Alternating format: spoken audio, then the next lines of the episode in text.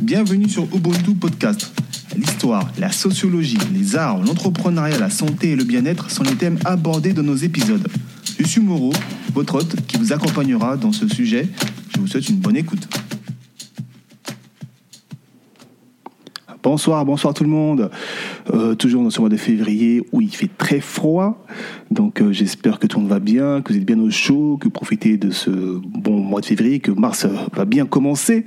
Donc aujourd'hui nous nous retrouvons pour un nouvel épisode. Toujours mes remerciements à la radio APTZ qui m'accompagne dans ce projet. Mes remerciements à toutes les personnes qui m'envoient des messages et qui me soutiennent euh, dans ce projet Umutu Podcast.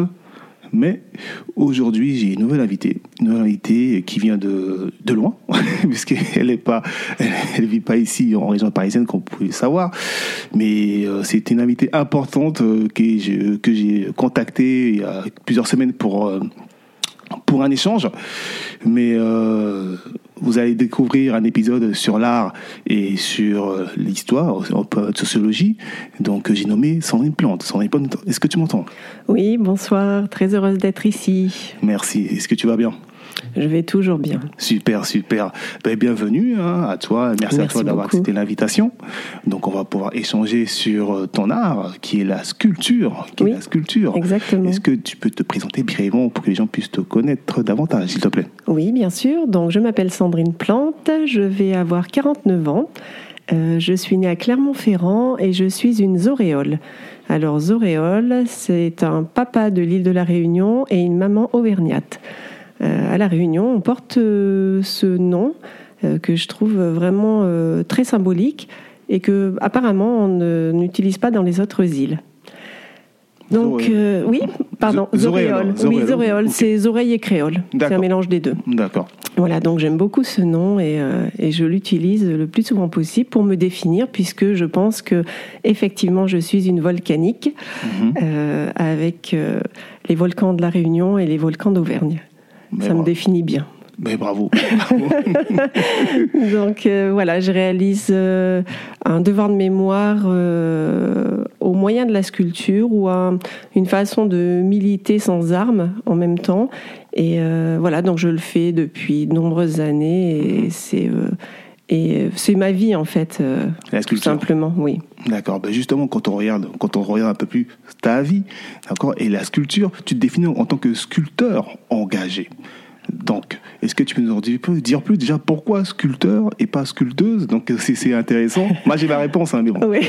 Alors, pourquoi le masculin? Je me fais souvent un peu tirer sur les oreilles et je trouve important. Euh, alors, pour deux raisons. La première, c'est que pour moi, il s'agit du métier d'eux.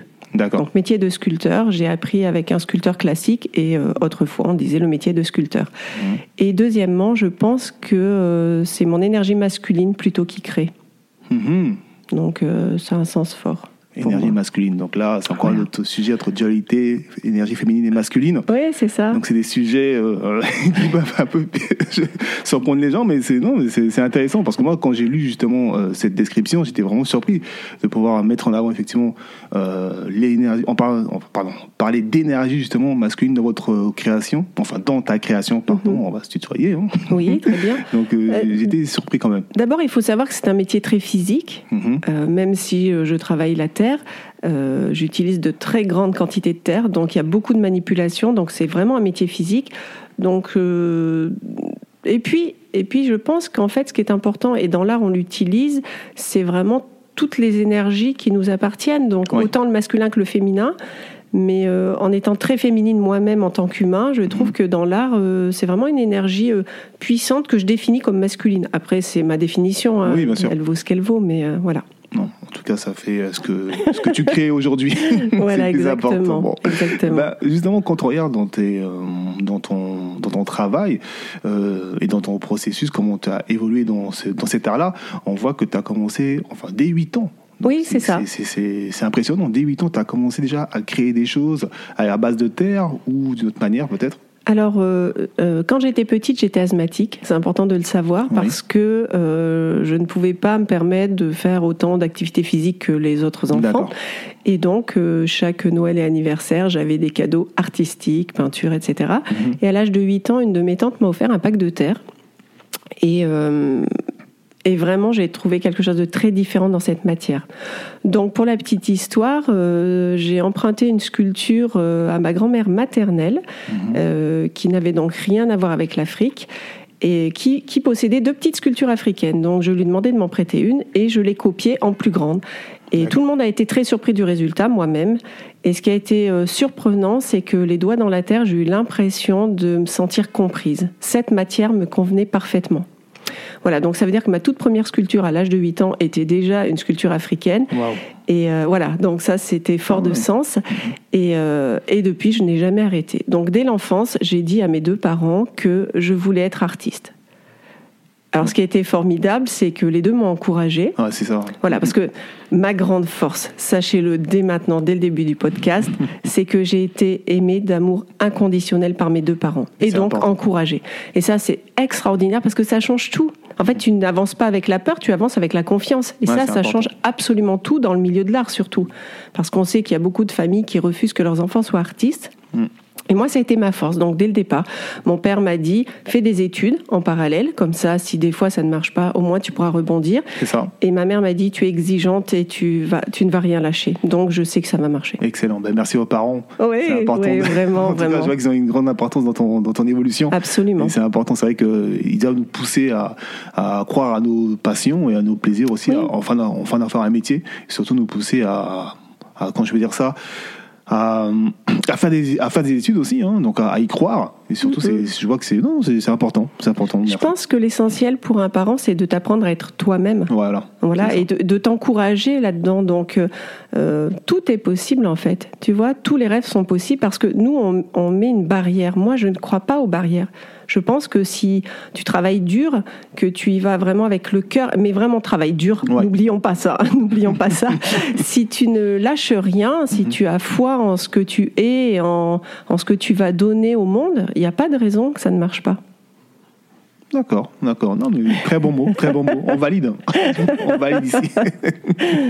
ok. Donc la première, la première production, création à 8 ans. Oui. D'accord. Est-ce que tu l'as encore ou peut-être plus perdu Tu l'as peut-être, bon, peut-être avec le temps, tu l'as euh, perdu. Peut-être qu'elle est dans les archives de ma maman, c'est possible, parce qu'elle a gardé pas mal de sculptures de quand j'étais jeune. Euh, voilà, et donc après, euh, donc je ne savais pas vraiment comment euh, pouvoir devenir professionnel. Donc j'ai été autodidacte longtemps mhm. parce que quand j'allais dans les ateliers, on me disait ah oh, c'est fantastique ce que tu fais. Bon alors que moi je savais qu'il y avait un problème d'anatomie parce que moi ce qui m'intéresse en fait c'est l'architecture de l'humain. D'accord notre base osseuse, musculaire, enfin tout ce qu'on est, cette machine qui nous permet d'avancer chaque jour. Et ça, je voulais le maîtriser. Donc ça n'était pas possible en tant qu'autodidacte, c'est trop compliqué. Mhm. Donc j'ai fait un bac art plastique en attendant, une faculté d'histoire de l'art pour avoir une connaissance générale parce que je fais partie euh, des curieux. Mhm. Euh, et, un apprentissage de sculpture chez un, sculpteur de, qui a fait 8 ans de conservatoire à Paris, qui était un élève de Paul Belmondo et qui était dans ma région et qui avait un niveau euh, dingue. Voilà. Après, une sculpture qui n'était pas forcément réaliste comme je le cherchais, mais qui avait des connaissances en tout cas dans le réalisme. Puis j'ai fait une école de taille de pierre et d'architecture parce que je voulais apprendre à connaître euh, la lave, tailler la lave, voilà. Ah Donc ah. on a la pierre de Volvic dans ma région mhm. et voilà, je voulais absolument euh, comprendre comment fonctionnait euh, cette pierre volcanique. Puis après j'ai fait des stages en Italie pour apprendre à tailler le marbre. Enfin voilà. voilà. Après tout ça, je me suis sentie, euh, comment dire, vraiment à ma place mhm. euh, et, complète à l'intérieur. Tu vois, je me sentais vraiment euh, prête à avancer. Donc ça, c'était intéressant pour moi parce que je ne voulais pas me lancer sans être sûre de moi. Je voulais pouvoir maîtriser en fait. Moi, c'est très important. Voilà. Pour une raison assez particulière, c'est que je ne travaille qu'avec mes rêves. Alors, justement, on va ah arriver au processus créatif. D'accord. non, vas-y, vas-y. en tout cas, non, mais on, voit le parcours. Donc, euh, voilà. des formations, des, études. On mm. voit voilà, que vous êtes quelqu'un de compétente et euh, instruite dans ce domaine-là. Je suppose aussi dans d'autres domaines. En tout cas, enfin, je prends note, je prends note. D'accord. Ok, ok. on poursuit, on poursuit toujours, toujours. Alors, justement, moi, ce que je voulais savoir aussi, c'est ta vision de l'art. Parce que l'art, euh, chacun sa définition. Bien sûr. Surtout en, tant que sculpteur, je veux savoir quelle est la définition pour un sculpteur de l'art. Ça, c'est intéressant. Hum, il y a une vision déjà en 3D. Mhm. puisque c'est ce qui fait la différence entre la peinture ou le dessin. Nous, on est sur une version en 3D. D'accord. et après, dans la sculpture, il y a tout type de sculpture. Tu peux avoir de l'abstrait, du réalisme ou simplement du figuratif. Oui. Moi, je me sers, je pense, de la sculpture en réalité pour raconter l'humain.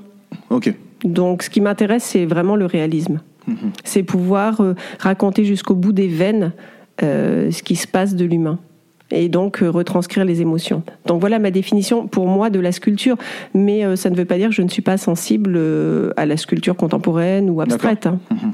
Ok, ok, ok. Non, on prend note. Parce que moi, je, je te cache pas que moi, je connais pas du tout hein, la sculpture. Hein, donc, euh, je, je, vois effectivement, je sais ce que c'est, mais je pourrais pas euh, dire en gros comment en faire une, les matières, euh, comment viennent les aspirations, de, quelle époque, etc. Mm, mm. Donc, je pense, je suppose qu'il y a différentes écoles aussi par rapport à ça. Il y a différentes écoles, mais de toute façon, même si tu ne connais pas la sculpture, tu peux avoir une émotion face à une sculpture. C'est ça. Voilà, c'est ça en fait le plus important. Je pense que ça n'est même pas une histoire de matière ou de dimension ou de sujet. Mhm. Je pense que ce qui compte, c'est ce qui va se passer euh, de toi à cette matière euh, réalisée. Donc c'est ça l'essentiel. C'est le plus important. Oui. Très bien. Justement, tu parles d'émotion.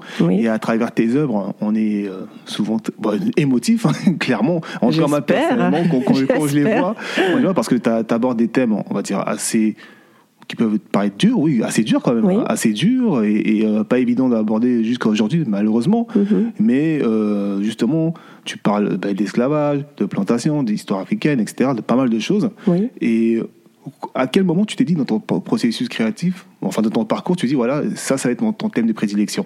Enfin, quand, enfin, à part à 8 ans, voilà, quand tu as commencé, oui, évidemment, voilà, mm, mm. ça c'est ce que je veux faire. Exactement. Euh, d'abord, je pense que je n'avais pas choisi de faire ce qu'on va appeler le beau beau entre guillemets. Euh, bien que souvent les gens trouvent mes sculptures belles, mais je veux dire, euh, euh, ce n'était pas ça qui m'importait, c'est que j'avais des choses fortes à raconter. Et je pense que je peux raconter une anecdote qui en fait a beaucoup joué sur mon parcours. Donc je disais que j'étais asthmatique et ça, ça peut être intéressant pour tous les gens asthmatiques qui vont écouter le podcast. Donc j'étais asthmatique. Vous connaissez la respiration d'un asthmatique, c'est ça. Voilà, je ne vais pas le faire pendant trois heures, mais voilà le principe. Donc moi, j'ai grandi avec euh, euh, ce son qui m'habitait, et euh, plutôt que d'en faire une maladie, j'ai imaginé que des anciens me parlaient. Que j'avais des ancêtres à l'intérieur qui me racontaient des choses et donc quand j'étais en souffrance parce qu'il faut savoir que être asthmatique c'est avoir la sensation de mourir sans arrêt puisqu'on manque d'air, mhm. eh bien moi j'écoutais ces voix pour ne plus penser que je manquais d'air. Intéressant. Voilà, donc ça c'est intéressant parce que c'est vraiment ma base de démarche. J'écoutais ces voix et j'avais l'impression donc qu'il y avait euh, une vieille femme surtout qui me parlait à l'intérieur. Mhm. Et quand j'ai commencé à vraiment euh, approfondir la sculpture pour en faire un métier, j'ai choisi de raconter la vieillesse de la femme d'abord. D'accord. Parce que j'avais l'impression que j'étais habitée par cette vieille femme. Et donc moi-même j'étais certainement vieille. Mhm. Même si dans le miroir, je me voyais comme euh, une enfant, une adolescente, etc. À l'intérieur, il y avait quelque chose d'ancien qui me parlait. Euh, donc euh, voilà, vieillesse de la femme pendant pas mal d'années. Et puis, et puis, à force de faire des recherches sur mon histoire, parce que je voulais savoir qui j'étais. Mhm. Au-delà de Sandrine Plante, la fille d'eux, je voulais savoir qui étaient mes ancêtres. Donc des deux côtés, hein, j'ai posé énormément de questions euh, à ma grand-mère euh, maternelle. Mes grands-parents de la Réunion étaient déjà décédés et mon papa nous parlait de la Réunion, mais peu parce qu'en fait lui n'y était pas allé depuis longtemps. Il n'avait, nous n'avions pas assez d'argent pour payer un voyage familial. Donc en fait parler de la Réunion pour lui c'était souvent un peu douloureux. Et, euh, et, à ce moment-là, on n'avait euh, pas le, la possibilité de téléphoner comme on le fait maintenant. Les, les, appels coûtaient cher, donc on appelait rarement. On avait trois photos de famille dans un album, mais pas grand-chose. Et moi, je cherchais qui j'étais, en fait. Donc, euh, j'ai commencé à lire des livres sur l'histoire de la Réunion, et un jour, j'ai découvert l'histoire de l'esclavage. Donc évidemment, je suis allée voir mon père et je lui ai dit, mais papa, euh, quelle est cette histoire dont tu ne m'as jamais parlé? Et donc, est-ce que nous aussi, dans notre famille, euh, il y a eu des, personnes réduites en esclavage? Alors mon père tournait un peu le sujet toujours de côté. Mm-hmm. Alors, sur le moment, je pensais que c'était qu'une histoire de honte par rapport... Euh, aux ancêtres. Et en réalité, il faut savoir que par rapport au fait qu'ils étaient une famille nombreuse, agriculteurs, etc., je pense que c'était pas non plus le sujet euh, qu'on abordait facilement, ou même qu'on abordait tout court. Mais j'ai eu l'impression, en en parlant dans la famille, que c'était quand même un sujet un peu difficile à aborder. Et d'ailleurs, je le comprends puisque c'est un sujet qui est encore très difficile pour grand nombre d'entre nous. Présent. Voilà, absolument. Mais euh, mais voilà, je voulais savoir donc euh, du fait de l'implantation familiale depuis un certain nombre d'années dans le bas du cirque de Salazie, endroit où s'échappaient les esclaves, donc les marrons, je me suis dit que forcément il y avait quelque chose qui n'était pas dit. Hmm. Et de là a commencé cette histoire de, de processus créatif dans, tourné vers l'Afrique. Tout à fait. Voilà. Ok, bon, on y arrive dans ce processus créatif. on voit qu'il n'est est pas commun. Donc, euh, moi, quand je, quand je lis des articles, quand j'entends des, des, artistes ou autres parler de leur processus créatif, ils parlent d'inspiration, ils parlent, euh, oui, de ce qu'ils peuvent voir, euh, voilà, de, leur entourage, etc., qu'ils arrivent à retranscrire, pardon, dans leurs écrits ou leurs œuvres, oui. le type d'artiste. Mais toi, c'est par rapport à tes rêves. C'est incroyable. Donc, en 2023, entendre ça, les gens, ça peut leur, les faire peur. Mais bon, après, il y a certaines réalités aussi qu'on doit connaître, et c'est par rapport à des, à des rêves que tu arrives à, rencontrer tes ancêtres, je pense. Hein. Peut-être, euh, bon, ça toi de, m'expliquer. Donc, tu arrives à dialoguer avec, ou grâce à ça, tu arrives en tout cas à imaginer et à retranscrire ce que tu as dans tes rêves, en tout cas. Voilà, c'est ça. Donc, euh, quand j'ai commencé à lire ben, toutes ces histoires euh, sur l'esclavage, évidemment, j'ai cherché sur l'île de la Réunion, puis, dans, puis sur l'Afrique en général, puis les déportations, etc.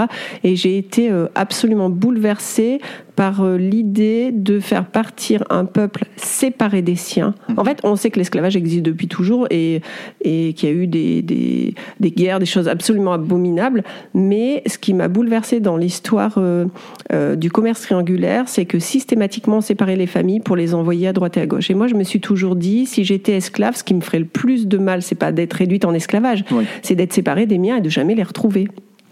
Donc, à force de lire, de lire, de lire, de regarder des documentaires, de regarder des films, eh bien, euh, se passe ce qui doit se passer, on en rêve. Oui. Mmh. Voilà, donc évidemment, comme tout le monde, je faisais les rêves, je me réveillais, j'avais une petite bride de quelque chose et je ne pouvais pas la saisir. Donc ça me bouleversait. Donc j'ai appris une méthode pour me rappeler de mes rêves qui est que je vais vous raconter tout de suite et que vous pourrez tester parce que ça marche. Bon, pas tout de suite, tout de suite. Il faut un peu d'entraînement, mais ça marche. Donc, au moment de l'endormissement, il y a plusieurs méthodes. Hein. Moi, je vous en donne une que j'ai, qui fonctionne bien sur moi. Au moment de l'endormissement, il faut conditionner le mental pour faire des zooms dans le rêve, comme si on prenait une, une image. D'accord. D'accord? Donc, euh, on fait des zooms. Le lendemain matin, hop, le cerveau a enregistré ces images-là. Et au bout d'un certain nombre d'images, eh bien, c'est le même principe que le dessin animé. Donc, il y a une histoire qui se trame. Mhm. Voilà, donc euh, parfois euh, les, les, rêves, avant d'avoir le personnage, je vais dire entre guillemets, abouti, peuvent prendre plusieurs années. C'est-à-dire que euh, j'ai réalisé, je crois qu'il y a trois ans, la vieille femme qui était dans mes voix intérieures de petite fille. D'accord. Voilà, c'est pour donner un exemple. Euh, mais euh, voilà, donc parfois j'ai sur une petite période, souvent en plus agrémentée d'un voyage, des éléments donc qui viennent, qui me racontent l'histoire d'un personnage. Incroyable. Voilà, incroyable. Mm. Et comme j'ai très bien appris mon métier et que pour moi le réalisme euh, n'a pas besoin d'avoir un modèle, en plus vous imaginez bien sur toute la période qui raconte l'histoire de l'esclavage, je ne vais pas demander à un humain qui ne l'est pas de poser pour moi, et je ne vais pas demander à un humain qui l'est de poser pour moi. J'essaierai plutôt de l'aider, hein, d'accord. Donc ça veut dire que pour moi la photographie euh, ne sert pas, le modèle ne sert pas non plus parce que je n'en ai pas besoin. Je vais juste chercher dans les profondeurs intérieures de ce que je suis, de ce que j'ai lu, de ce que j'ai pu voir, euh, comment je peux redonner une dignité ou raconter un moment précis de l'histoire de ce mhm. personnage. Incroyable. Voilà. Je ne sais pas si on peut dire incroyable parce que c'est juste mon mode de vie depuis euh, tant d'années. Oui, enfin, quand tu dis incroyable, c'est bon, ça magnifique, voilà, le, tout le processus. Donc, c'est pas commun, comme je te le disais. Et du coup, moi, à mon niveau, avec mes peu de connaissances que j'ai, entendre ça, je, je, valide. j'apprécie, j'apprécie fortement. Et euh, voilà, en plus, tu expliques la, méthode par rapport aux rêves qui peuvent aussi aider les gens qui souhaitent. Euh, retranscrire leurs rêves aussi. Donc non, franchement, c'est c'est fort, c'est fort et c'est fort et j'apprends, j'apprends. En tout cas, c'est un très beau mode de vie.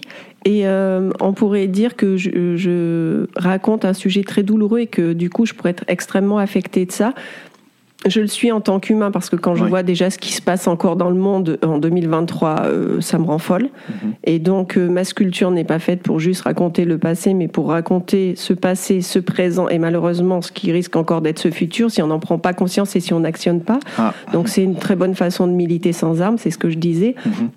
Mais c'est aussi euh, très important pour les jeunes générations qui ne connaissent pas leur histoire.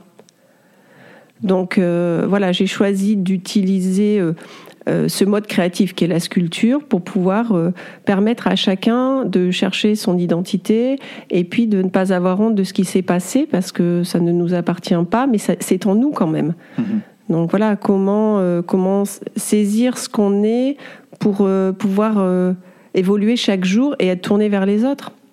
Donc l'art, c'est vraiment génial pour ça, en fait. Non, mais c'est exactement ça. Mm. C'est, non, mais Enfin, j'invite les gens à, d'ailleurs, je dirais bien sûr à la fin de l'épisode, de pouvoir de se rendre sur vos, sur vos réseaux, sur votre site pour voir ce que vous faites. Mm, mm. Et franchement, euh, ça fait des fois, euh, voilà, c'est tellement réaliste, on se rend pas compte, mais c'est beau. Voilà, c'est beau. Je pense que ce qui est intéressant, euh, en tout cas dans, dans ma création, c'est que les personnages sont au moins grandeur nature, c'est-à-dire mm-hmm. à taille humaine. Oui. Ce qui veut dire que n'importe qui qui voit une de mes pièces ne peut pas rester de glace. Il y a forcément une émotion qui se passe. C'est ça. parce que tu as l'impression de parler à un autre humain. Même s'il n'est pas entier, même s'il s'agit juste d'un buste, quand euh, tes yeux vont dans ses yeux ou euh, que tu regardes la bouche, tu as l'impression qu'il y a une respiration, quelque chose qui s'installe et un dialogue va s'installer. Donc c'est ça en fait qui est formidable pour moi, c'est que euh, tout public de n'importe quel âge a forcément une réaction positive ou négative et ça n'a pas d'importance. Et d'ailleurs tant mieux parce que ce qui compte euh, c'est justement qu'il y ait une émotion et euh, et il y a un dialogue qui s'installe. Les gens en parlent en fait. Donc tu as eu la, la, possibilité de voir ma sculpture Strange Fruit dans les jardins de la mairie de Bordeaux, c'est ça? Tout à fait. Voilà donc qui est un, un arbre de personnes réduites en esclavage et pendues, mhm.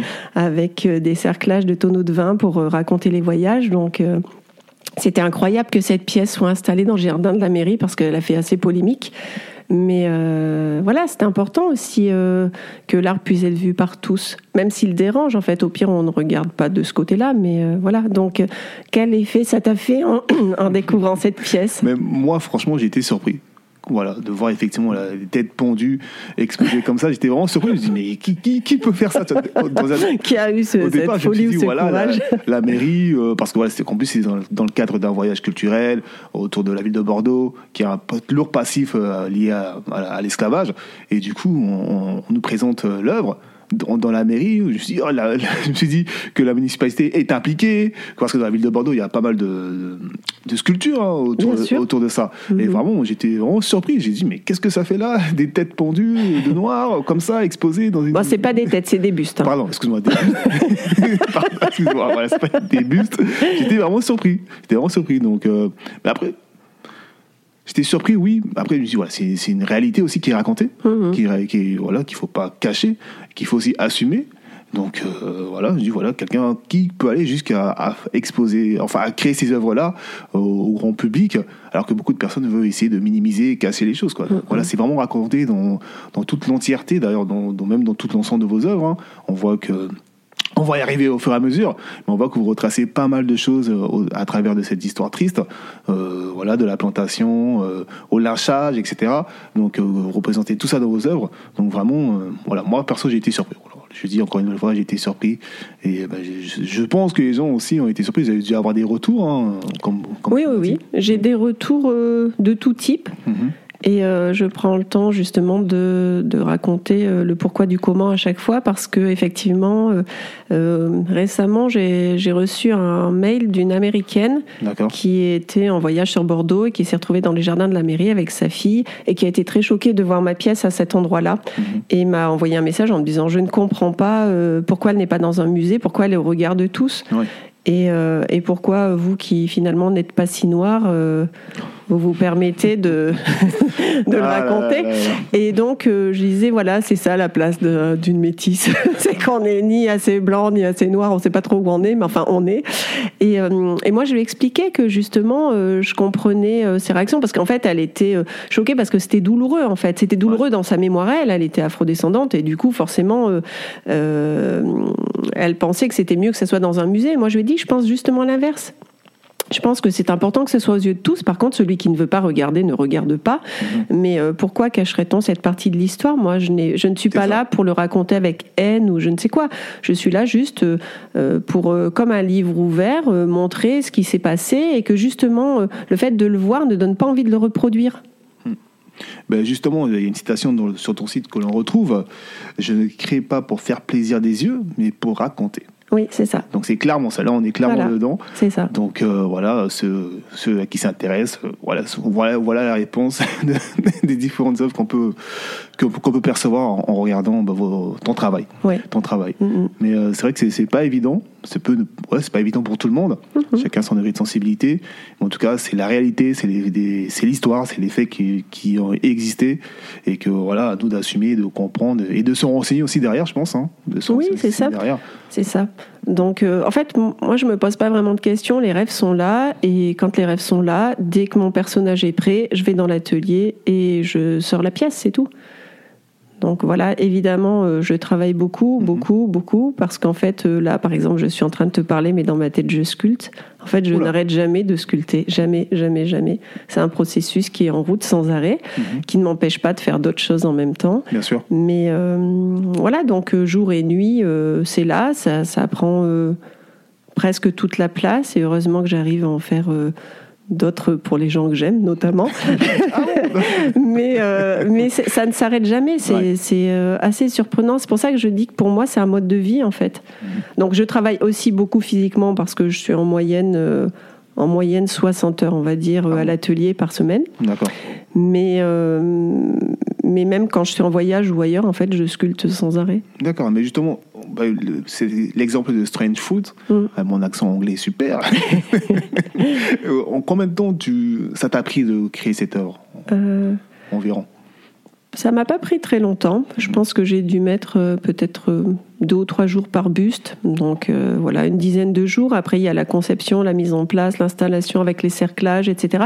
Mais je suis assez rapide parce que je ne dessine jamais. Ah, Voilà, je ne fais jamais de maquette. Parce qu'en fait, toute cette maquette et ce dessin se fait dans ma tête. Mhm. C'est pour ça que je sculpte tout le temps. Donc quand, euh, quand c'est prêt, hop, j'attrape la terre et je travaille. Excellent. Voilà. Donc euh, les pièces au départ, la matrice est toujours réalisée en terre. Oui. Parce que ça, c'est ma matière euh, de prédilection et je travaille une terre noire qui est absolument incroyable, qui est noire au départ et qui cuit noir, mhm. qui du coup est totalement dans le vif du sujet et qui est, comme je le dis tout le temps, plutôt volcanique. Donc j'aime vraiment cette terre et euh, une fois que la terre euh, est prête, euh, il peut y avoir un moule de réaliser pour soit une sortie des pièces en résine ou en bronze au choix. Donc en général, je ne me sépare pas facilement de mes matrices en terre, mais je peux avoir deux processus. Le premier, je les enterre. D'accord. Donc j'ai un grand cimetière. c'est vrai, c'est vrai. J'en ai enterré énormément euh, parce que j'avais envie de rendre la terre à la terre. Donc ce ne sont pas des pièces en terre cuite qu'un jour quelqu'un va redécouvrir. Euh, euh, les sculptures de Sandrine Plante étaient sous terre, pas du tout. mes pièces en terre crue sont rendues à la terre. Comme ça, c'est un processus de guérison de mon point de vue. Chaque pièce qui est posée à quelque part, pour moi, c'est comme un point d'acupression pour la terre et c'est comme si on libérait des âmes. Oui.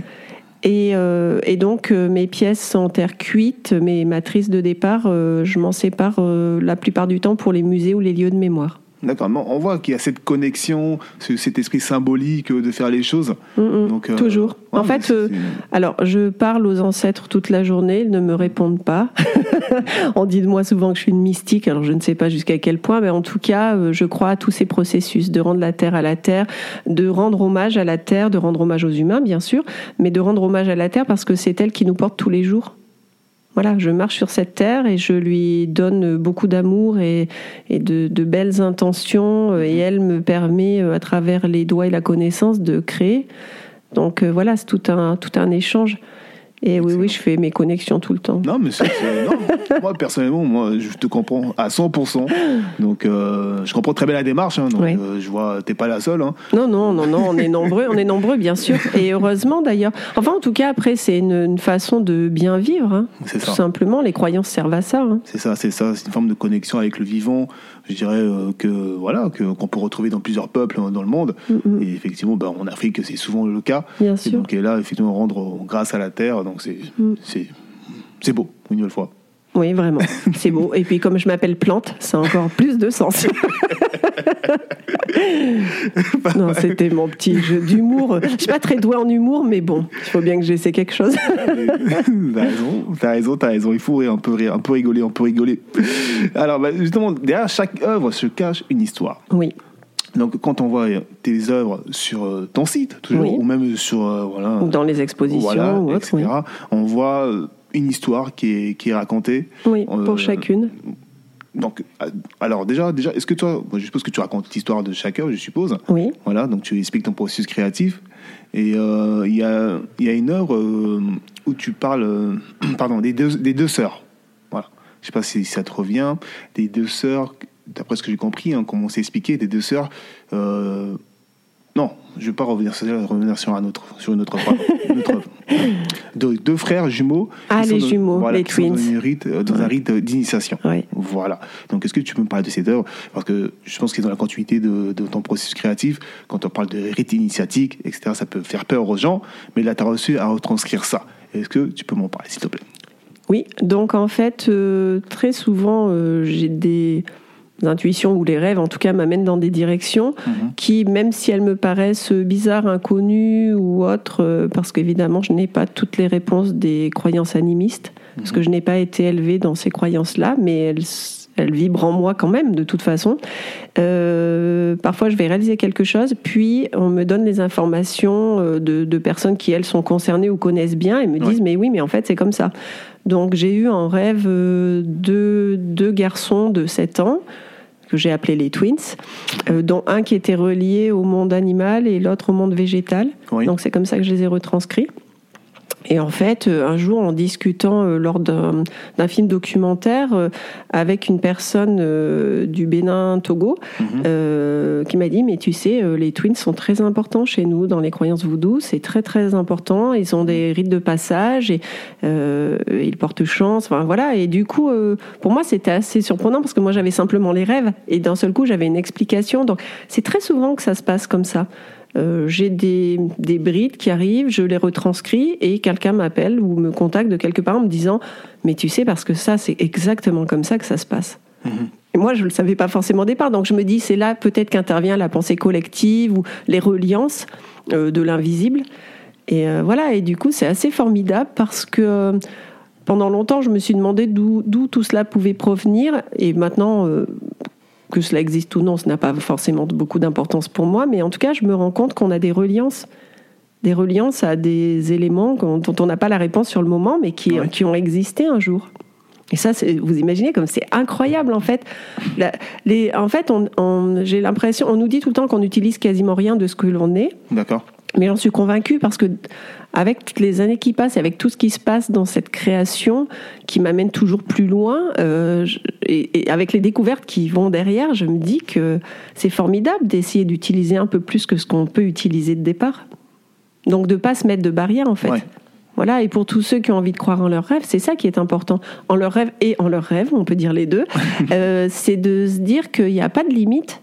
les... limites, c'est nous qui les mettons à quelque part parce que euh, dans l'éducation, euh, on en crée, mais il n'y en a pas vraiment en fait. On peut toujours aller plus loin et, et aller découvrir ce qui se cache derrière tout ça. Là, c'est un beau message de motivation. Mais j'espère pour tous les jeunes, en fait, il faut le dire. Euh, très rarement, malheureusement, parce que je manque de temps, j'interviens euh, dans des établissements scolaires. Et c'est ce que je dis aux jeunes euh, qui me disent Ah, mais vous avez réussi. Je dis Bon, d'abord, j'ai travaillé beaucoup, donc ne rêve pas, ça ne se fait pas comme ça. Mais par contre, ne mets pas de limite à ce que tu es, parce que tout est possible. Comme je le disais quand j'étais petite, je rêvais d'une sculpture sur l'île de la Réunion. Ça, c'était mon rêve absolu. Non seulement j'en ai une là-bas, mais dans un musée donc Donc ça veut dire que de mon vivant, j'ai commencé à avoir une pièce dans un musée, et puis plus ça va, plus il y en a. Et puis maintenant, en fait, euh, moi j'ai ouvert euh, mon envie à tous les lieux de mémoire du monde, parce que qu'est-ce qui m'en empêche? Peut-être que je n'aurai pas le temps d'aller jusque-là, puisque euh, ma vie s'arrêtera avant, mais en tout cas, de, du temps que j'ai de mon vivant, je vais donner le maximum pour cela. Merci. Très bien. Très bien. Non, mais moi, moi, moi, en tout cas, je, moi, je suis conquis une nouvelle fois, comme je, comme je te le disais. En tout cas, voilà, si en plus tu arrives à, croire à tes rêves et, les, les produire, et en plus les faire partager aux yeux du monde, donc, que, que demander de plus Franchement, que demander de plus Rien. Rien. Je suis une chanceuse de la vie. justement, tu parlais des, écoles, c'est vrai qu'on n'a pas abordé ça plus tôt. Euh, tes travaux, enfin, tes œuvres euh, sont étudiées dans des écoles ou pas encore? Alors quand euh, donc tu sais dans le programme scolaire, je crois que c'est en quatrième, mhm. il y a le ben, le sujet de, l'histoire de l'esclavage, la traite négrière, etc. Et euh, ce qui est assez surprenant, c'est que maintenant ça fait un certain nombre de fois des, des professeurs me contactent euh, en me disant on a montré aux élèves, on a découvert votre travail, on a montré aux élèves alors, on essaie de faire des, échanges de temps en temps avec eux. Euh, j'ai accueilli quelquefois des élèves dans mon atelier ou dans des expositions, mais je trouve formidable qu'on puisse faire un échange. Et en plus, c'est très surprenant la réaction d'un jeune face à mon travail, mhm. parce que euh, on le sait très bien, tu, es en cours, euh, tu apprends une leçon d'histoire, tu rentres chez toi, tu vas devoir l'apprendre par cœur parce que tu vas avoir une interrogation écrite, d'accord? Donc tu es motivé plus ou moins en fait. Moi, j'ai toujours aimé l'histoire même si on sait que tout n'est pas tout à fait juste dans les livres d'histoire qu'on a à l'école, mais enfin en tout cas j'ai toujours aimé l'histoire. Mais il n'empêche que là, là, quand tu vois la sculpture en 3D et que ce qui a été raconté à l'école, tu peux le voir et le toucher, ça prend un autre sens. Et les jeunes sont vraiment, euh, vraiment pris de, par les tripes, quoi, tu vois. Et pour moi, c'est formidable. D'accord, d'accord, ok, non mais c'est intéressant, ok, non, je ne savais pas, je savais pas, je savais pas, j'ai pas connu ça quand j'étais en quatrième, mais, mais bon, encore, ok, ok, non mais on voit, on voit, on voit, bah, la suite toujours dans, la description de tes offres qui m'ont le plus marqué, hein, oui. que j'ai pris quelques notes toujours. Mhm. Alors oui, je revenais sur, sur Jamais sans ma sœur. Jamais sans ma sœur. Ah, les séparations des enfants. Donc quelque chose de très hmm, dur. Bien sûr. Très très dur, ou deux sœurs, euh, voilà. Alors c'est un garçon et une fille. Ah, ok, bah, c'est pas possible. Ok, un garçon et une fille. mais comme on dit jamais sans ma sœur, on n'est pas. Si on ne voit pas l'œuvre de près, je pense qu'on pourrait euh, se demander s'il s'agit de deux petites filles ou voilà. Donc c'est un garçon et une fille. Mhm. Alors euh, cette pièce-là, elle est très symbolique pour moi parce que d'abord j'ai un frère mhm. et que euh, je n'aurais pas pu imaginer enfant être séparé de lui. Et euh, voilà, c'est ce que je disais tout à l'heure. Euh, ce qui m'a le plus bouleversé quand j'ai découvert euh, l'histoire du commerce triangulaire et des ventes, c'est les séparations systématiques des parents et des enfants et des enfants entre eux. Parce qu'on sait très bien, hein, ce qui affaiblit un peuple, c'est la séparation des siens. C'est ça. Voilà, donc, donc moi j'ai eu envie de faire l'inverse de les relier à tout jamais. Donc cette sculpture s'appelle Jamais sans ma sœur parce que ce petit garçon sait qu'il va être séparé de sa sœur et à ce moment-là fait tout pour la garder avec lui. J'avais vraiment envie de.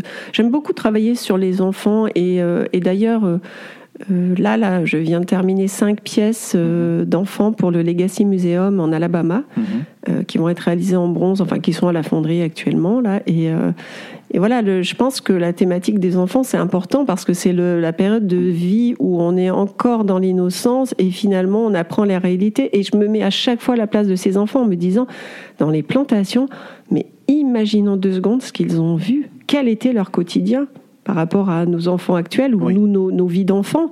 En fait, euh, tu n'as déjà jamais vraiment d'enfance, en fait. Tu es déjà obligé d'être grand avant d'être petit. Euh, et, ces séparations, c'était dramatique. Parfois, certains arrivaient à se retrouver, mais c'était assez rare. Et euh, voilà, donc j'avais envie de, bah, de donner un peu de, force à, à ce qu'ils ont vécu. Mhm. Alors je vais dire quelque chose qui me paraît important, euh, même si mes sculptures paraissent douloureuses extérieurement. J'inscris dans chacune d'entre elles un message de dignité, un message très positif dans la terre. Voilà. Comme ça, c'est inscrit dans la terre parce que j'ai toujours pensé que sur la période de l'esclavage, on peut voler ton corps, mais on ne peut pas voler ton âme. Donc, c'est aussi ma façon à moi de, garder euh, une force intérieure. Mhm. Non, mais on voit, on voit que c'est profond. Moi, je pense que même à, t'entendre dans nos voix, dans nos échanges, on voit quand même que c'est profond et c'est assez. Euh, voilà, c'est assez. C'est. Comment je peux dire ça? C'est émotif. Voilà, mhm. voilà c'est émotif dont, parler. Donc voilà, jamais sans ma sœur, qui est un exemple très parlant de, de cette histoire-là. Et comme tu expliquais, voilà, pour le rapport par rapport aux enfants et une famille, et comment ils grandissent, surtout dans ce contexte-là, de plantation, etc. Donc j'imagine, je schématise brièvement, c'est peut-être une vente qui devait se faire et qui ne voulait pas se séparer justement. Et du coup, euh, ils ont dû faire en sorte, voilà, ils ont tout fait pour rester ensemble. Mhm. Donc euh, c'est, ça a été des, histoires euh, qui ont dû être racontées, racontées, et qu'on a, on, doit avoir encore des écrits de ça, mais que tu as réussi à les représenter, donc bravo. Donc en tout cas, moi j'ai vu ça, j'étais, surpris. J'étais surpris une nouvelle fois, toujours dans l'émotion. Voilà, c'est un podcast émotif. vous me découvrez dans, dans, l'émotion. En tout cas, quand vous verrez les, les œuvres de Sandy Plante, vous comprendrez pourquoi. Alors, j'arrive encore sur une autre œuvre, Les Trois Frères. Ah, les Trois Frères. Les Trois Frères de l'île euh, Bourbon, lors de la révolte de Saint-Leu en, en 1811 exactement. C'est ça. Donc cette pièce-là, je dirais que d'abord c'est une pièce maîtresse parce que c'est la pièce qui m'a fait connaître. Ah. Donc ça, c'était la première euh, grande pièce euh, mhm. de ma carrière parce que euh, tout d'abord, elle est très sensible pour moi, dans le sens où elle raconte euh, bah, une révolte euh, sur l'île de la Réunion, donc qui était à l'époque l'île Bourbon. Mhm. elle est doublement importante pour moi parce que le bout du nez du frère du milieu est celui de mon papa. Ah bon? Oui. Et que pour les 170 ans d'abolition de l'esclavage, le musée de Villèle, avec le conseil départemental, ont fait l'acquisition de ma sculpture pour l'installer dans les Hauts-de-Saint-Gilles, dans le musée de Villèle, dans la chapelle pointue. Et cette même année-là, j'ai perdu mon papa, paix à son âme, euh, qui devait m'accompagner, qui a su, euh, avant de nous quitter, euh, que ma pièce allait être sur l'île. Donc ça, c'était à peu près formidable. Et donc, c'est comme si une partie de lui était là-bas, puisqu'il a été enterré ici en métropole. Donc c'est comme si en même temps, il était sur son île à tout jamais. Euh, donc euh, j'ai rêvé parce que j'ai lu des écrits d'abord euh, de Fidel Suma sur sur de, cette révolte qui n'a pas abouti hein, comme la plupart des révoltes d'esclaves. ça m'a bouleversé donc j'ai fait beaucoup beaucoup beaucoup de rêves. Et j'ai choisi de raconter trois frères. Moi, je travaille beaucoup sur le chiffre 3, que j'aime énormément, pour tous les symboles qui vont avec, et le mhm. commerce triangulaire en fait partie. Et du coup, j'ai choisi de raconter trois, trois personnages avec des émotions très différentes. Parce qu'en fait, c'est ce que je me dis à chaque fois. Quand je veux raconter l'histoire de quelqu'un qui a été réduit en esclavage, euh, quelle va être l'émotion principale de ce personnage que je vais raconter? À quel moment précis je vais le raconter? Mhm. Donc là, je raconte trois frères, euh, dont un qui euh, a les oreilles coupées, donc qui est un récalcitrant, donc il s'est déjà échappé, parce que c'était une, une des petites tortures euh, qu'on aimait bien, euh, couper les oreilles, marquer la fleur de lys sur l'épaule, etc., etc. Donc celui-ci, celui du milieu, euh, est très fort de caractère, et le plus grand, le plus jeune qui est à l'arrière, lui, ne devait pas penser que ça n'aboutirait pas. Mhm. Et euh, donc il est dans la peur. Donc cette sculpture, euh, voilà, est dans le musée. En plus, dans la chapelle pointue, c'est formidable parce que cette chapelle a été construite pour euh, forcer les esclaves au catholicisme. D'accord voilà, par Madame Desbassins, qui était la propriétaire de la plantation. Mhm. Euh, donc c'est fort de sens parce que ces sculptures euh, sont là, des esclaves dans la chapelle qui restent alors qu'eux sont enterrés dessous, sous la chapelle. Mhm. Euh, c'est un vrai pied de nez. Et en plus, ce qui est incroyable, c'est que ça a été validé par le diocèse que cette pièce reste dans la chapelle.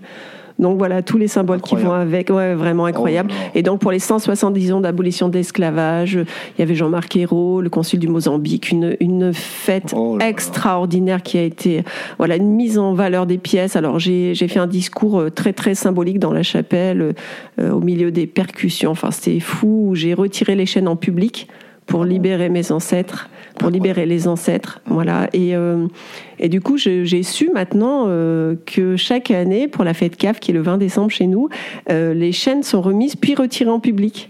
Mhm. devant les scolaires, etc., devant les gens, pour que symboliquement, voilà, reste cette, cette mémoire de la douleur et en même temps cette liberté de 1848. Voilà.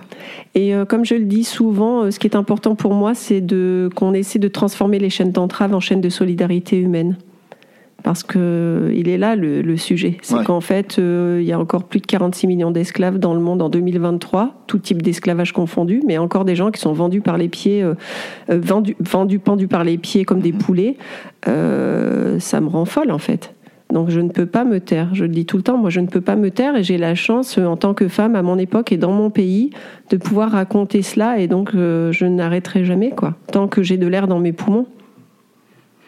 Franchement, non, euh, non là, là, là, je pense que. tout est dit. Non, mais là, je pense qu'on peut tout arrêter. Hein,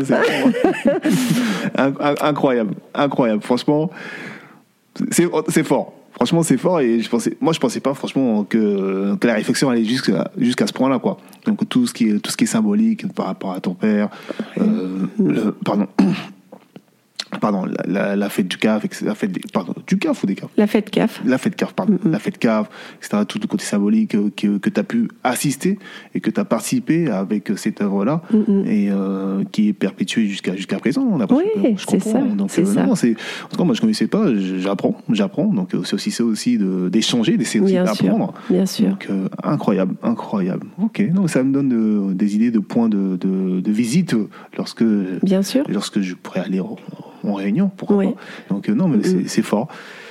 Ah, et franchement, en fait, euh, à, chaque fois qu'on en parle de cette histoire-là, on apprend des choses tous les jours. Bien sûr. tous les jours. Et, et comme tu l'expliquais, euh, ce, ce, ce système-là qui a été mis en place rassemble plusieurs continents. Bien sûr. Et mm. partout où on retrouve, on va, on voit des choses incroyables. Par mm. exemple, j'étais déjà parti jusqu'à Amsterdam pour voir des, des, choses. Ah oui, Amsterdam. Et, mm. et peu de personnes pensent, par exemple, aux Pays-Bas, ah. qui ont participé fortement à, à, ce drame-là, et euh, sans le savoir, alors qu'il euh, y a des choses incroyables quand, quand on va sur place, on découvre pas mal d'histoires là-dessus. En gros, j'ai l'impression que c'est sans fin, quoi. C'est sans fin. En tout cas, tu parles des Pays-Bas, c'est intéressant parce que eux, ils ont une vraie reconnaissance de, du passé. Euh, donc, j'espère pouvoir travailler avec eux. On est en train d'essayer de commencer à réfléchir à cette idée-là. Mhm. Euh, j'aimerais beaucoup. Et euh, donc, on imagine toutes ces années de création, parce que quand même il y a beaucoup d'années de création sur, sur cette histoire-là. Je me suis rendu compte petit à petit que je pouvais faire des regroupements alors, je vais parler de thématique. Hein. C'est à la fois, euh, ça a un sens, et à la fois c'est complètement idiot de parler de thématique quand on parle de lynchage, etc. Hein. C'est pas une thématique. Mais je me suis rendu compte que plusieurs personnages racontaient une partie de l'histoire commune. C'est ça.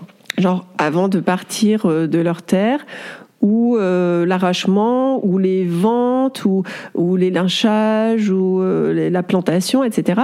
Et donc euh, maintenant, quand je présente une grosse exposition, je la présente de manière chronologique. C'est ça. Voilà. Donc avec, j'ai travaillé l'année dernière sur deux personnages qui me sont venus en rêve, qui étaient des féticheurs de l'Égypte ancienne. Mmh. Alors quand je dis ça ça peut paraître assez étrange parce qu'on va me dire en Égypte il n'y avait pas tellement de noirs, ce qui est totalement faux. Euh, on va me dire euh, on va pas utiliser le terme de féticheur, mais on va utiliser le terme de prêcheur. Et moi, je vais dire dans mon rêve, le terme c'était féticheur, donc j'utilise le terme de mon rêve, même s'il est faux, etc., euh, etc. Donc voilà, donc ça a commencé comme ça. Et puis nous sommes allés avec mon compagnon dans le désert de Sarja. Et là sont arrivés dans mes rêves des nomades. Donc euh, j'ai réalisé l'année dernière toute une, série de, nomades pour leur rendre hommage. Et lui en plus a des origines Peul, donc euh, du côté de sa maman. Donc j'avais l'impression aussi de participer à quelque part à cette histoire-là. Donc euh, ça a été très très fort. Euh, voilà, pour être allé aussi euh, en Casamance, offrir une sculpture en même temps que je suis allée en offrir une sur l'île de Gorée, mhm. bah, j'ai participé à des choses extraordinaires, des fêtes, des fêtes de croyances animistes et et du coup sont arrivés des guérisseurs dans mes rêves. Euh, voilà, donc en fait c'est ça l'histoire. Euh, et là, euh, je reviens d'Égypte. enfin, nous revenons d'Égypte. et du coup, est arrivée dans ce voyage-là une sculpture que j'ai eue en rêve sans arrêt, presque de manière obsessionnelle, que je suis en train de commencer depuis avant-hier. Voilà, donc en fait, ma vie, c'est ça. c'est brillant. Non, franchement, je suis vraiment surpris. Hein. Ok. Ah, non, c'est puissant, c'est puissant, c'est puissant. Et ouais, comme tu dis, euh, tu, tu, tu, voilà, tu l'expliques de manière chronologique à travers tes œuvres, donc les différentes phases de cette histoire-là. Et on, voit clairement, donc euh, quand on va sur le site, quand on va sur le site et qu'on se renseigne, on voit, voilà, bah, tu pars du, du lynchage. En vrai, tu commences euh, de la, de la terre-mer. Donc lorsqu'ils sont présents en Afrique, principalement, et le, au fur et à mesure comment ils se déplacent jusqu'en arriver bah, dans les plantations. Donc, et là, on, on, comprend directement. Je pense que un historien peut facilement, avec tes œuvres, raconter l'histoire de ce qui s'est passé en se référant à des œuvres. Oui, oui, mais là, par exemple, tu vois, j'avais dans mes rêves euh, des marchands, des nomades marchands du 15e siècle. Donc encore, ça remonte. Tu vois, en fait, j'ai l'impression que ça... Oups là, pardon, avec le micro. Euh, j'ai l'impression que, en fait, ça remonte sans arrêt. Enfin, donc finalement, j'ai consacré une grande partie de ma carrière à ne raconter que l'histoire de l'esclavage, enfin le commerce triangulaire. Et puis maintenant, il y a des étapes de avant, après. Là, j'ai réalisé euh, des hommes libre récemment. Mhm. Euh, donc euh, voilà, moi je, je, me laisse guider par les rêves finalement, c'est tout. en tout cas. Ah c'est pas évident, hein. c'est pas évident, voilà, c'est pas évident. On n'est pas seul, on est trois. Hein. C'est pas, pas évident d'échanger tout ça, mais on voit encore, encore cette, euh, comment je peux dire ça, pas cette difficulté, mais ce, ce tabou qui est un peu, voilà, qui est un peu voilà, qui est toujours pas évident d'aborder, même entre toi et moi. Bien sûr. il y a toujours un peu ce sentiment de, recul, de retrait, pas mm-hmm. parce qu'on a honte quoi que ce soit, mais voilà, c'est des, il y a des mots forts qui peuvent être utilisés, qui peuvent ne pas être aussi compris ou mal interprétés, et on fait souvent attention, voilà, de dire certaines choses. Mais toi, ben, je vois que tu, tu y vas franco en tout cas. Bah, c'est-à-dire qu'il faut quand même pas oublier que euh, du colonialisme est né le racisme mm-hmm. et que le racisme dans le monde euh, c'est extrêmement présent, extrêmement trop présent quand on voit ce qui se passe encore actuellement. Mais c'est c'est fou, quoi. Donc, euh, comment peut-on euh, définir un humain à une couleur de peau en 2023 tu vois, je suis choquée, moi. Je, pensais que ça, c'est quelque chose qui, qui pouvait être compris quand on ne savait pas que quelqu'un de couleur noire, au tout départ, était un humain et non pas un animal. Peut-être le tout premier qui a pu se poser cette question. Mais enfin, euh, ça fait tellement longtemps, quoi. Donc, c'est pas possible. C'est pas possible. Il faut absolument que qu'il y ait une prise de conscience. Enfin, je sais bien que je ne vais pas changer le monde. J'en ai, je, je le sais. Mais par contre, je, avec mes, petites possibilités, j'essaie d'en faire quelque chose. Quoi. Voilà, j'essaie de me dire, euh, on ne peut pas euh, oublier. Alors n'oublions pas. Voilà, je mets ça face euh, face au nez de tout le monde. Hein, je veux dire, et ça peut être désagréable, je le comprends.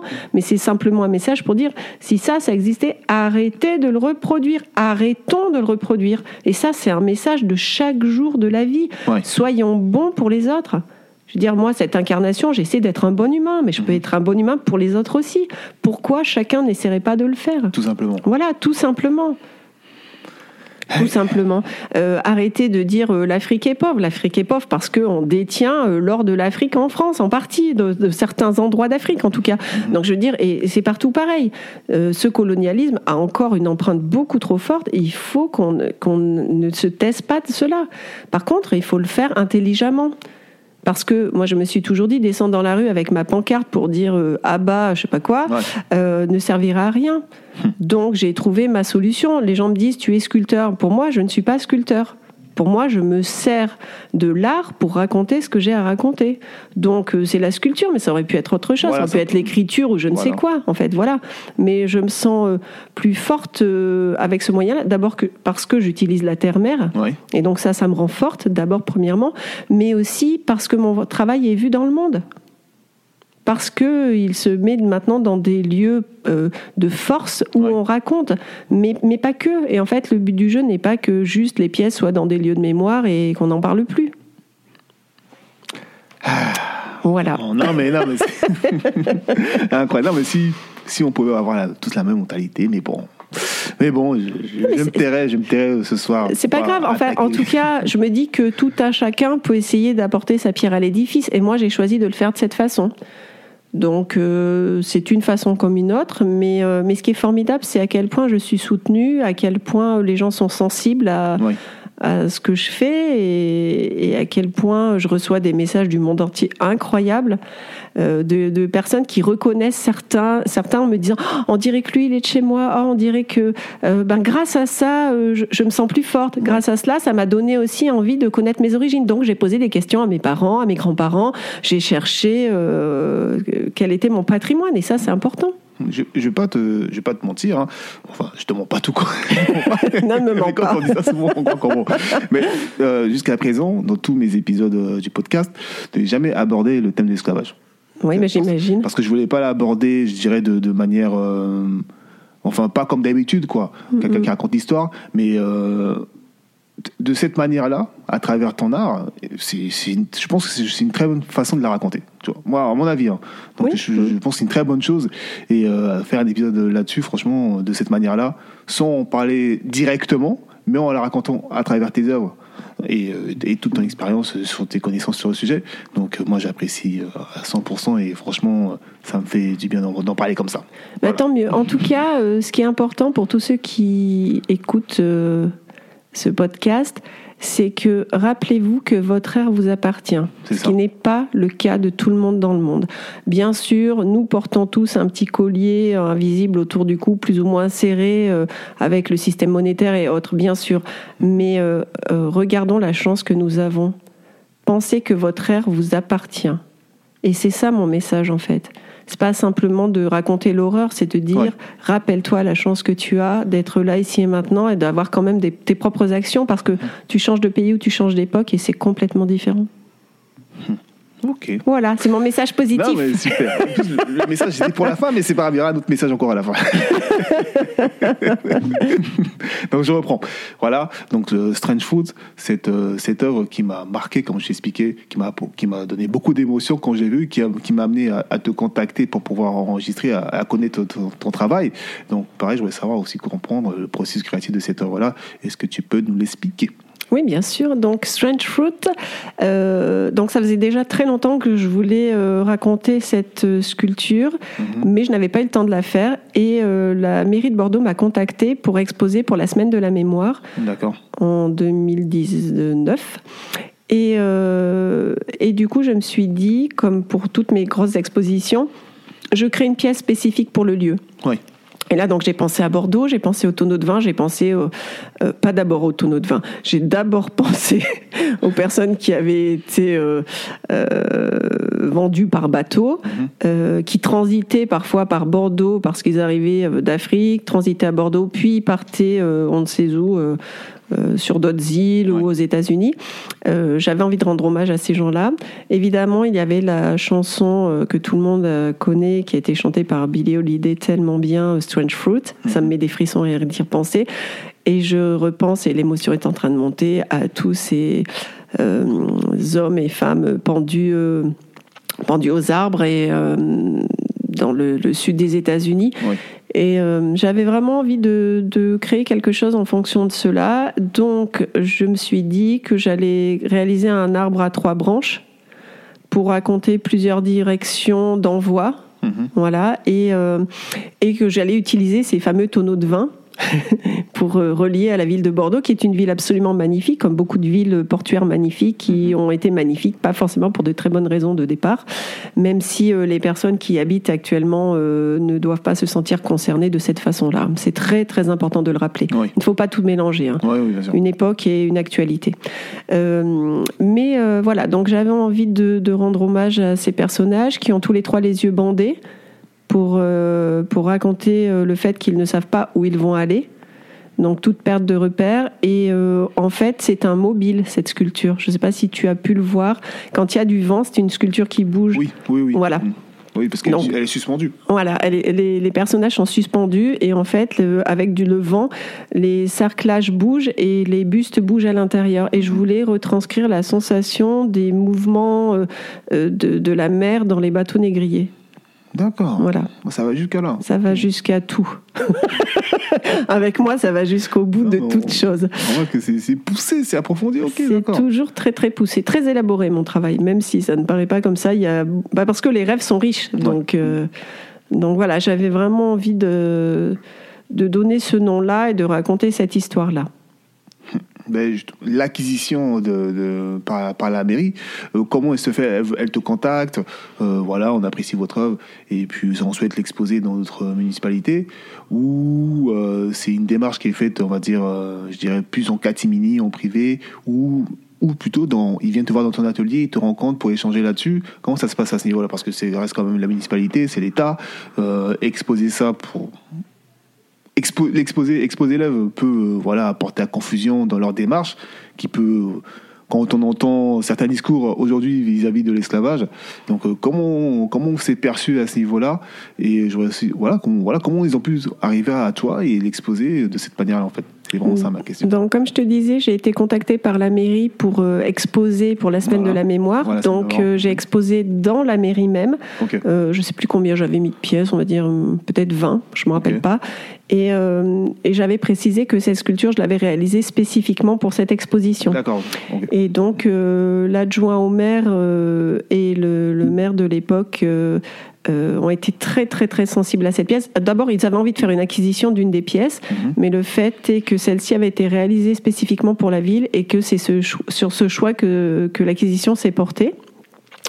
Alors évidemment, au départ, euh, euh, quand euh, il a été proposé de l'installer par Monsieur le maire dans, la, dans les jardins de la mairie, qui est le palais de Rouen avec des sculptures classiques, mhm. ça a fait grosse polémique parce que je pense que ça aurait bien arrangé qu'elle soit installée dans un petit parc. Et, et du coup, voilà, donc lui n'a pas lâché. Et c'était très très courageux. Et voilà, donc euh, après, ça dépend tout à fait de, des acquisitions. Euh, d'une acquisition à une autre, ça se passe jamais de la même façon. Ça peut être, euh, on a découvert mon travail, on a très envie d'avoir une pièce. Ça peut être un lieu de mémoire que j'ai contacté. Ça peut être de, de nombreuses. Enfin, les acquisitions se font de nombreuses façons différentes. Très bien, très bien. Je poursuis notre pardon, notre exploration des, différentes œuvres que j'ai pu noter. Donc, euh, tu m'en as parlé en off, mais j'ai quand même en parlé ici. Donc, Exode sur l'île de Gorée. Euh, Exode. Exode, c'est un personnage que j'aime tout particulièrement. Euh, c'est peut-être un des personnages que j'ai eu le plus dans mes rêves. Et c'était très étonnant parce que ce personnage, je ne l'ai jamais vu de face dans aucun de mes rêves. Donc je l'ai vu dans un village en feu, puis je l'ai vu dans les bateaux négriers, puis je l'ai vu marcher euh, dans l'eau euh, chaînée aux pieds, puis je l'ai vu à l'entrée des cachots de Gorée, et je l'ai vu assise dans les cachots. Et en fait, je ne la voyais que de profil, sans arrêt. Et donc, je me demandais comment j'allais pouvoir la réaliser. Mais j'avais tellement envie. Donc, certaines pièces n'ont jamais de prénom parce que Exode, je n'ai jamais entendu son prénom dans mes rêves. Mmh. Donc, elle s'appelle juste Exode. Elle fait partie d'une série de trois Exodes. Mmh. Et euh, donc j'ai été bouleversée par cette femme qui me paraissait tellement belle et que je voyais sans arrêt à l'entrée des cachots qui était en train de réfléchir à une solution pour s'échapper d'une situation dont elle savait qu'elle ne pouvait pas s'échapper. D'accord. Et moi, en tant qu'humain, euh, en imaginant sa situation, je voyais pas non plus quelle était la possibilité. Bon, d'ailleurs, euh, il n'y a pas eu de possibilité, mais voilà. Donc, j'étais très très sensible. Je me suis mise à la travailler profil après profil, après profil, après profil. Et un jour, je l'ai regardé de face et son visage était apparu de face, à force de travailler les profils. Waouh voilà.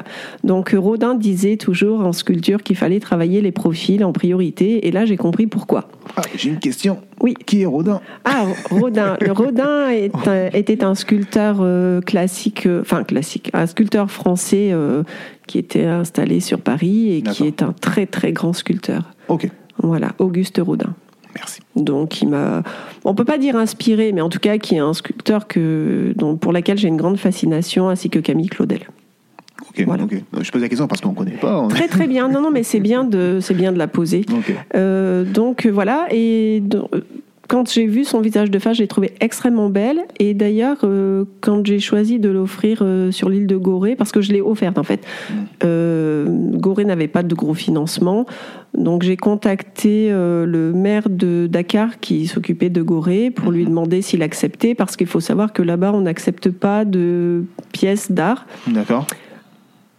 S'il n'y a pas un engagement euh, très important derrière. Donc il a découvert euh, mon parcours, ma vie, et du coup il a accepté de, que la pièce soit mise là-bas. On a fait toute un, une cérémonie où elle a été portée euh, de, de l'embarcadère d'où arrivaient les bateaux négriers jusqu'à la maison des esclaves. Ça a été extrêmement oh symbolique avec des musiciens, des chanteurs. voilà. Incroyable. mais vrai, mais vrai. Et je m'étais dit de toute façon que s'il ne la voulait pas sur l'île, ce que j'aurais pu comprendre, je l'aurais jetée à l'eau. Parce que moi, je savais dans mes rêves qu'elle devait retourner là-bas et être un symbole. Donc, euh, elle n'a pas été mise dans la maison des esclaves, euh, enfin en tout cas installée parce qu'il n'y a pas de représentation quelconque. Mm-hmm. Mais euh, il est prévu qu'elle soit installée dans un, un centre de documentation qu'ils sont en train de finir de construire. Voilà. Incroyable. Voilà, et incroyable. Et le, la deuxième chose qui est absolument incroyable, c'est que un autre exemplaire d'Exode euh, est au Legacy Museum en Alabama. J'allais y venir, mais voilà. et c'est parti parce que effectivement, euh, quand tu vois mon travail euh, historique, imagine à quel point c'est symbolique d'avoir une représentation d'Exode sur l'île qui était le centre de tri. Mm-hmm. À l'époque, l'île de Gorée au Sénégal était le centre de tri. Et avoir un exemplaire de ma pièce qui est devenu en plus l'emblème du musée euh, en Alabama, euh, la ville de Rosa Parks, Martin Luther King. D'accord? Voilà. Donc euh, imagine comme symboliquement c'est fort pour moi. C'est fort pour l'histoire parce qu'en fait c'était le départ et l'arrivée. Mais j'aime beaucoup cet humain. Non. non mais vraiment, tu, tu es né sous une bonne étoile, je dirais ça. Oui, ouais, ouais, je, je, pense que je suis chanceuse de la vie et que j'entretiens ma chance chaque jour. Non, mais en, tout cas, et, puis tes, tes, œuvres arrivent à voyager et arrivent à, arriver dans les chemins où, euh, voilà, qui, qui sont des lieux symboliques, hein, des, des, moments symboliques de, cette, de cette histoire-là, entre le et en Alabama. En plus, euh, voilà, quand tu expliques le processus créatif de cette œuvre-là, euh, que tu vois que que tu vois que de profil, mm. parce tu arrives, tu la vois de face, Bref, bon. non, mais je suis touché, hein. je le dis, je suis touché. Vraiment, c'est fort. Et puis, tu viens d'utiliser exactement le terme que j'utilise euh, sans cesse c'est que pour moi, euh, la vie, c'est marcher sur son chemin. Mm-hmm. Tout simplement. Donc, si tu marches au bon endroit, les choses avancent comme elles doivent avancer. Et puis, si tu sors de ce chemin, euh, la vie te met une petite calotte sur la figure pour te ramener au bon endroit. Et voilà, c'est important euh, de, respecter ce chemin.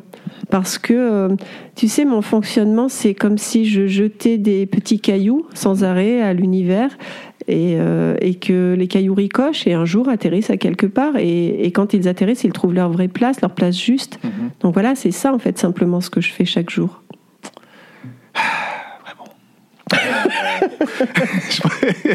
c'est assez, en fait, c'est assez marrant la situation parce que nous sommes à la radio et à côté, il y a mon conjoint qui, lui, a dû, a dû s'habituer à, ah, à ce cerveau très particulier, à cet humain un peu spécial. Mais, mais en même temps, tu vois, on va dire ça, mais euh, j'ai les pieds tout à fait sur terre. en même temps. Parce qu'on peut être très rêveur et en même temps être tout à fait euh, à sa place euh, sur notre terre-mère et sur le, quotidien de la vie. Hein. Je pense que d'ailleurs c'est bien parce qu'être artiste, on va dire oh, les artistes sont des rêveurs, des farfelus, etc.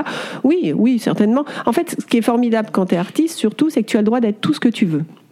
Il faut le savoir parce que tu vas dire d'une personne oh il est un peu euh, farfelu mais s'il a un métier classique on va dire oh c'est très très étrange. Mm-hmm. Mais nous on est artistes on peut être tout ce qu'on veut quoi farfelu ou pas, et, euh, c'est une sacrée chance en fait. en tout cas, profitez. Faites-en bon usage.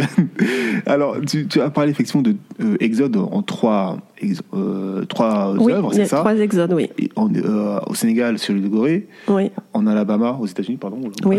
Donc c'est la même pièce, mais en fait, il y a trois personnages dans. voilà, il y a trois personnages dans cette. tu vois, je travaille souvent avec le chiffre 3 en fait. Hmm. donc il y a Exode, il y a Matika. Matika, c'est la vieille femme que finalement j'ai dans mes rêves depuis petite ah. et dans mes voix intérieures depuis petite. Et en fait, j'ai réalisé, donc euh, je l'ai faite il y a quelques années de cela, en même temps qu'Exode, et il y a une enfant aussi une petite fille qui est dans cette lignée-là. Donc j'ai rêvé de Matika, cette vieille femme, qui euh, suivait une caravelle d'esclaves et dont personne ne voulait parce qu'elle était vieille. Et donc j'ai été bouleversée parce que moi j'ai été très très proche de ma grand-mère maternelle. Mhm. Et pour moi, les anciens, comme pour beaucoup de monde dans les îles, en Afrique, etc., l'ancien euh, et partout, excusez-moi pour ceux qui vont imaginer que je cible des lieux, euh, l'ancien est celui qui a le savoir, celui qui, euh, qui transmet l'histoire et celui qui veille. Et du coup, cette grand-mère, elle était très très importante euh, dans, dans, mon histoire familiale et dans mon histoire de vie. Donc je n'ai pas réalisé ma grand-mère maternelle, mais j'ai réalisé une grand-mère et euh, que j'ai vue finir au fond des eaux. Et d'ailleurs, elle fait partie de ma série euh, du fond de la mer où je l'ai reliée à une de ses filles éternellement pour qu'elle ne soit pas toute seule. Mhm. Et voilà, et cette grand-mère, elle est très très importante. D'ailleurs, quand les trois sont représentés, Exode, l'enfant et la grand-mère, la grand-mère est à côté de l'enfant. D'accord. Euh, enfin, l'enfant est au milieu de la scène, ce qui paraîtrait assez étonnant, mais, euh, mais c'est important de, de, rappeler que dans, dans, beaucoup de cultures encore, euh, les, les, parents nous éduquent, mais les grands-parents aussi. Et les, les grands-parents sont vraiment importants pour le, le savoir, la connaissance et l'identité. C'est important. Non, mais je suis d'accord avec toi. Moi, enfin, je suis ici de ces cultures-là. Hein. Bien sûr. Donc, mm-hmm. J'ai mon père qui est du grand-père, tous les jours, je lui dis il faut parler avec tes, petits-enfants. Oui, puis il faut, faut poser des questions aussi, mm, mm. parce que euh, si on n'en pose pas, euh, ça ne vient pas forcément facilement. Oui, ils sont encore petits, c'est pour ça que je D'accord. Mais bon, quand, il, quand il commencera à comprendre le processus-là, mm, de ne pas hésiter à poser des questions aux grands-parents pour bien comprendre la situation. En tout cas, bon, on y arrive euh, petit à petit à la fin de cet échange. très émouvant qu'on pouvait constater. je suis un peu gêné, hein, donc ceux qui me connaissent, un grand gaillard comme ça. mais bon. Mais tant mieux, tant mieux qu'il y ait de l'émotion dans cet échange parce que, euh, parce que nous sommes des humains. C'est ça. Et ce qui définit un humain, c'est l'émotion. Tu vois, c'est le ressenti. Sinon, on serait simplement une machine. Donc heureusement encore que l'humain est capable de, de raconter ce qui pourrait être sa fragilité, mais qui en réalité est sa force. Mm-hmm. La sensibilité est une force en fait et pas une faiblesse. Il faut pas l'oublier. Donc heureusement euh, et merci de m'avoir fait venir pour ce podcast parce que ça veut dire que tu es sensible et donc que tu es un humain. Et, tant mieux. Vraiment, n'oublions jamais ça. Il ne faut pas avoir honte des émotions. Merci, salutations à, mon frère euh, Lagui. J'espère que tu as entendu ce message-là. Voilà. ok, d'accord. Non, mais dans ce cas, on va pas revenir là-dessus. Non. Par contre, j'ai 16 sculptures à la savane des esclaves en Martinique. Ah, ça, j'étais pas au courant. Voilà. Donc j'ai 16 sculptures euh, dans un lieu qui est un, musée à ciel ouvert mhm. euh, qu'a construit Gilbert Larose, un passionné et un homme très engagé aussi dans l'histoire euh, ben, de ses ancêtres. Mhm. Et voilà, qui que j'ai contacté pareil il y a quelques années pour proposer une exposition et eux m'ont proposé une création. Donc je suis allée créer sur place des pièces.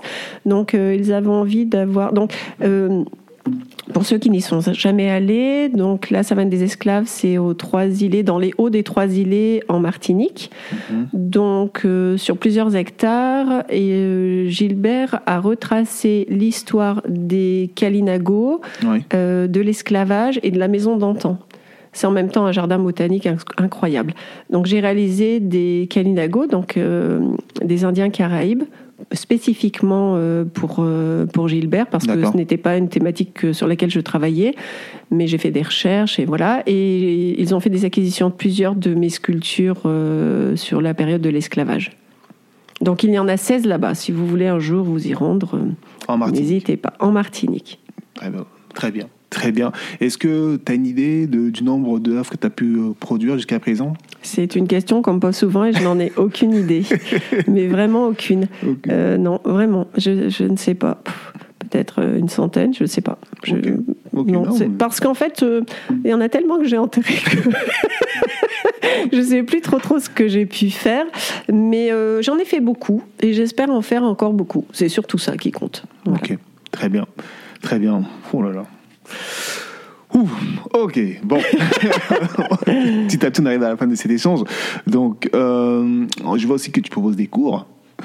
Je pense que c'est toujours le cas, ou non, tu peux me dire? Oui, alors en fait, euh, je donne cinq jours de cours par mois dans ma région, mhm. et je m'étais dit que peut-être euh, ponctuellement, j'aurais pu mettre en place un stage de temps en temps en région parisienne. Ou sur Paris même, puisque mon conjoint et ma fille habitent par ici. Donc je mhm. suis de plus, plus en plus souvent euh, autour de Paris ou dans Paris en exposition. Et voilà, j'avais, j'avais peut-être envie de cela euh, à étudier. À étudier. Oui, parce qu'en fait, on me demande très souvent euh, d'apprendre, et, mais je manque de temps. Mhm. et en même temps, il n'y a plus d'école classique en France qui apprend le réalisme. Ah. Donc ça veut dire que si les quelques sculpteurs qui ont eu cette formation complète ne la retranscrivent plus, ça veut dire que ça va se perdre. Ouais, ça, il faut, Donc euh, voilà. Il faut transmettre. C'est pour ça que je le, je le fais encore euh, un peu. J'ai une soixantaine d'élèves euh, déjà dans ma région sur cinq jours par mois, donc c'est peu, mais c'est déjà mieux que rien. Et voilà, donc je m'étais dit que ça serait peut-être pas mal de faire ça sur Paris. Très bien, très bien. Donc, ok, ok. Donc, et c'est je suppose que c'est tout, tout, niveau ou un débutant peut venir où il faut oui, non, non, c'est tout niveau. Par contre, euh, la contrainte qui est une vraie chance est de travailler avec les planches d'anatomie pour comprendre euh, l'architecture et l'anatomie du corps humain. Parce que moi, ce qui m'intéresse, ce n'est pas de faire faire euh, de, de, de, la terre, du modelage pour s'amuser, mais de comprendre notre architecture qui est absolument incroyable. Le corps humain. Le corps humain. Et euh, pareil, toujours dans la, dans, la, fin de cet échange, euh, as-tu une recommandation pour la jeunesse? Je pense que que ce soit en termes de livres ou en termes de messages à passer, tu en as passé plusieurs pendant cet échange. Est-ce que tu as quelque chose qui te vient à l'esprit par rapport à ça pour la jeunesse? Oui, en fait, soyez vous-même. C'est le plus beau cadeau que vous pouvez vous faire mhm. et que vous allez faire aux autres. En fait, ce qui compte dans la vie, c'est la sincérité. Mhm. C'est euh, d'avancer sur son chemin, comme je le dis. Et même si le chemin paraît euh, euh, abracadabrant ou impossible à atteindre, en fait, ne vous posez jamais ce genre de questions. Euh, regardez s'il y a des études euh, qui peuvent vous accompagner sur ce parcours-là. Si ce n'est pas le cas, euh, passez par des sentiers battus, je ne sais pas, mais en tout cas, ne lâchez jamais vos, rêves et surtout qui vous êtes, parce que imaginez si vous passez cette vie entière comme une toile cirée et puis un jour ça s'arrête.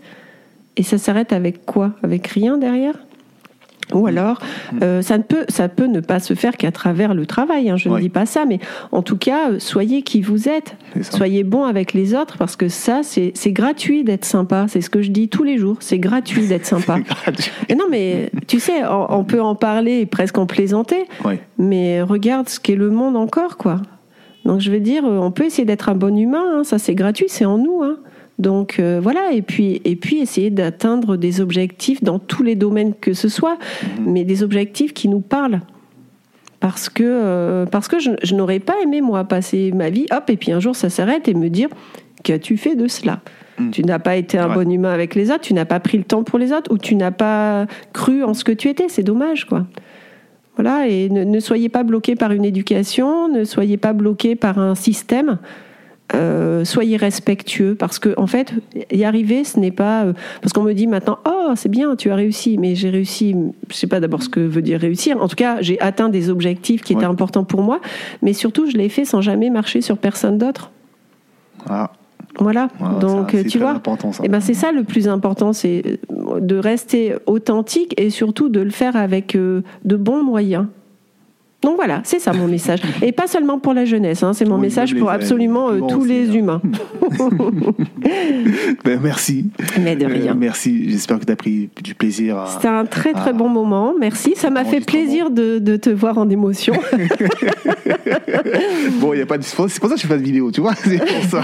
Et, et, en plus, en plus, t'es pas face aux sculptures hein, là, parce que si tu étais, ouais, ouais, ben, justement, ben tes contacts, je pense que c'est aussi intéressant d'avoir tes contacts, je dirais, ton, bah, ton site internet, tu peux communiquer, tes réseaux aussi. Oui, bien sûr. On peut retrouver. Euh, oui, oui, oui, vous pouvez me suivre. Alors sur Facebook, je crois qu'on peut encore me suivre, mais en tout cas sur Instagram, n'hésitez pas, plante.sand.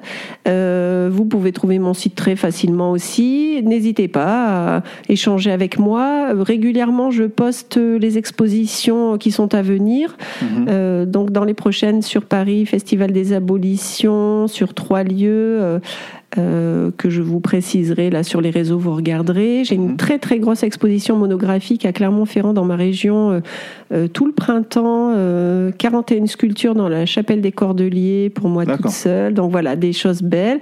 Et puis l'inauguration des pièces aux États-Unis au mois d'octobre avec neuf autres sculpteurs qui ont été sélectionnés dans le monde pour participer à ce projet.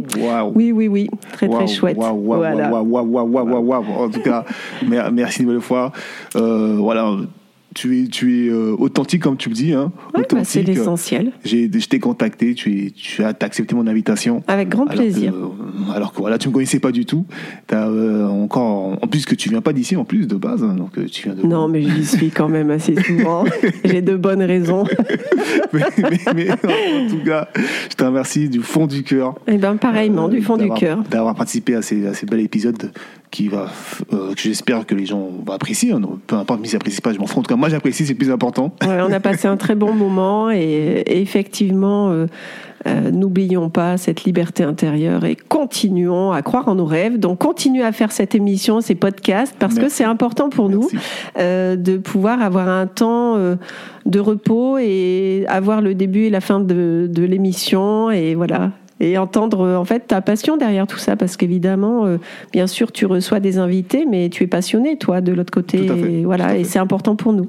Donc merci pour cette invitation. Merci. Merci. Ben, merci à tous. Merci à tous ceux qui ont pu écouter l'épisode et qui vont écouter l'épisode.